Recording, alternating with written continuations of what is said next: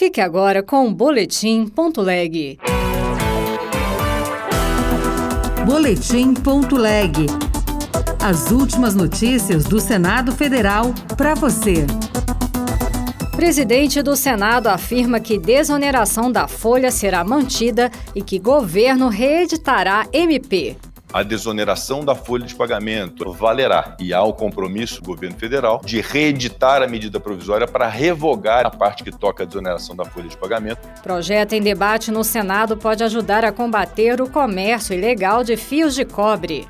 Eu sou Regina Pinheiro e este é o Boletim Ponto Leg.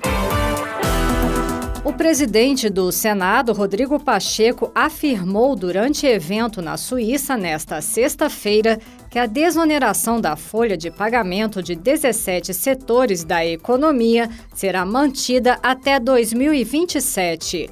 Pacheco informou que o governo vai reeditar a medida provisória enviada ao Congresso, revogando o trecho que reonerava a folha.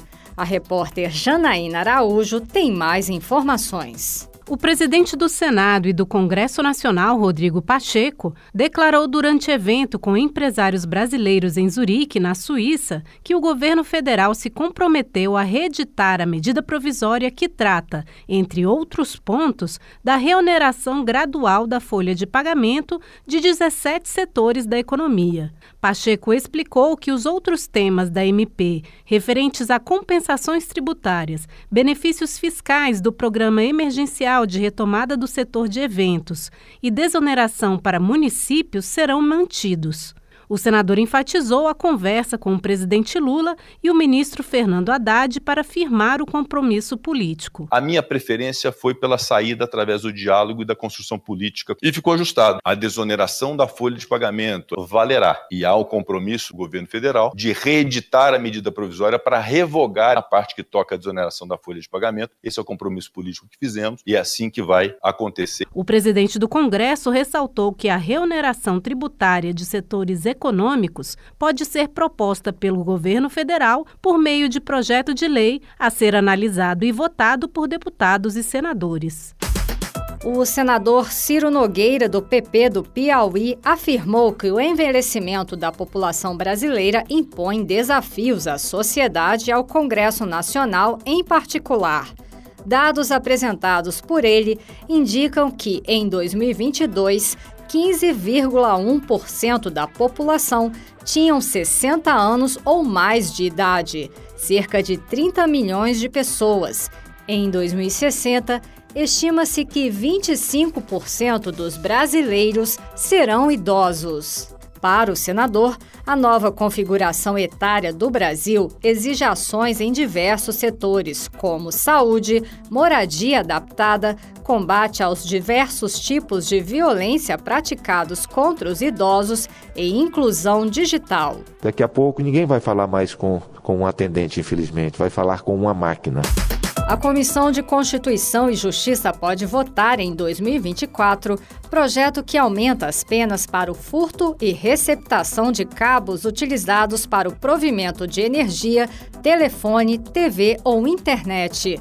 A proposta poderá ajudar a combater o comércio ilegal de fios de cobre Repórter Bruno Lourenço. A Comissão de Constituição e Justiça pode votar em 2024 projeto de lei da senadora Leila Barros, do PDT do Distrito Federal, que aumenta em um terço a pena para furtos de bens utilizados na prestação de serviços públicos, como os fios de transmissão de energia ou cabos utilizados por provedores de internet e empresas de TV e telefonia. A proposta também dobra a pena para o crime de receptação desses materiais. Em agosto do ano passado, a CCJ e o Senado aprovaram um projeto de lei semelhante do senador Lucas Barreto, do PSD do Amapá. Ele destacou a importância de punir com mais rigor não só o ladrão, mas o receptador. Porque, na verdade, isso virou uma, um comércio monstruoso, que quem rouba atende o pedido do receptador.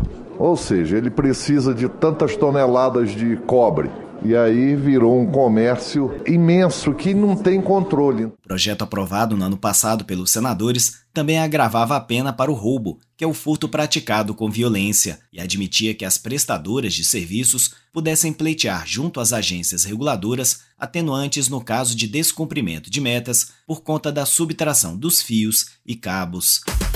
Outras notícias estão disponíveis em senado.leg.br barra rádio. Você ouviu Boletim.leg. Notícias do Senado Federal.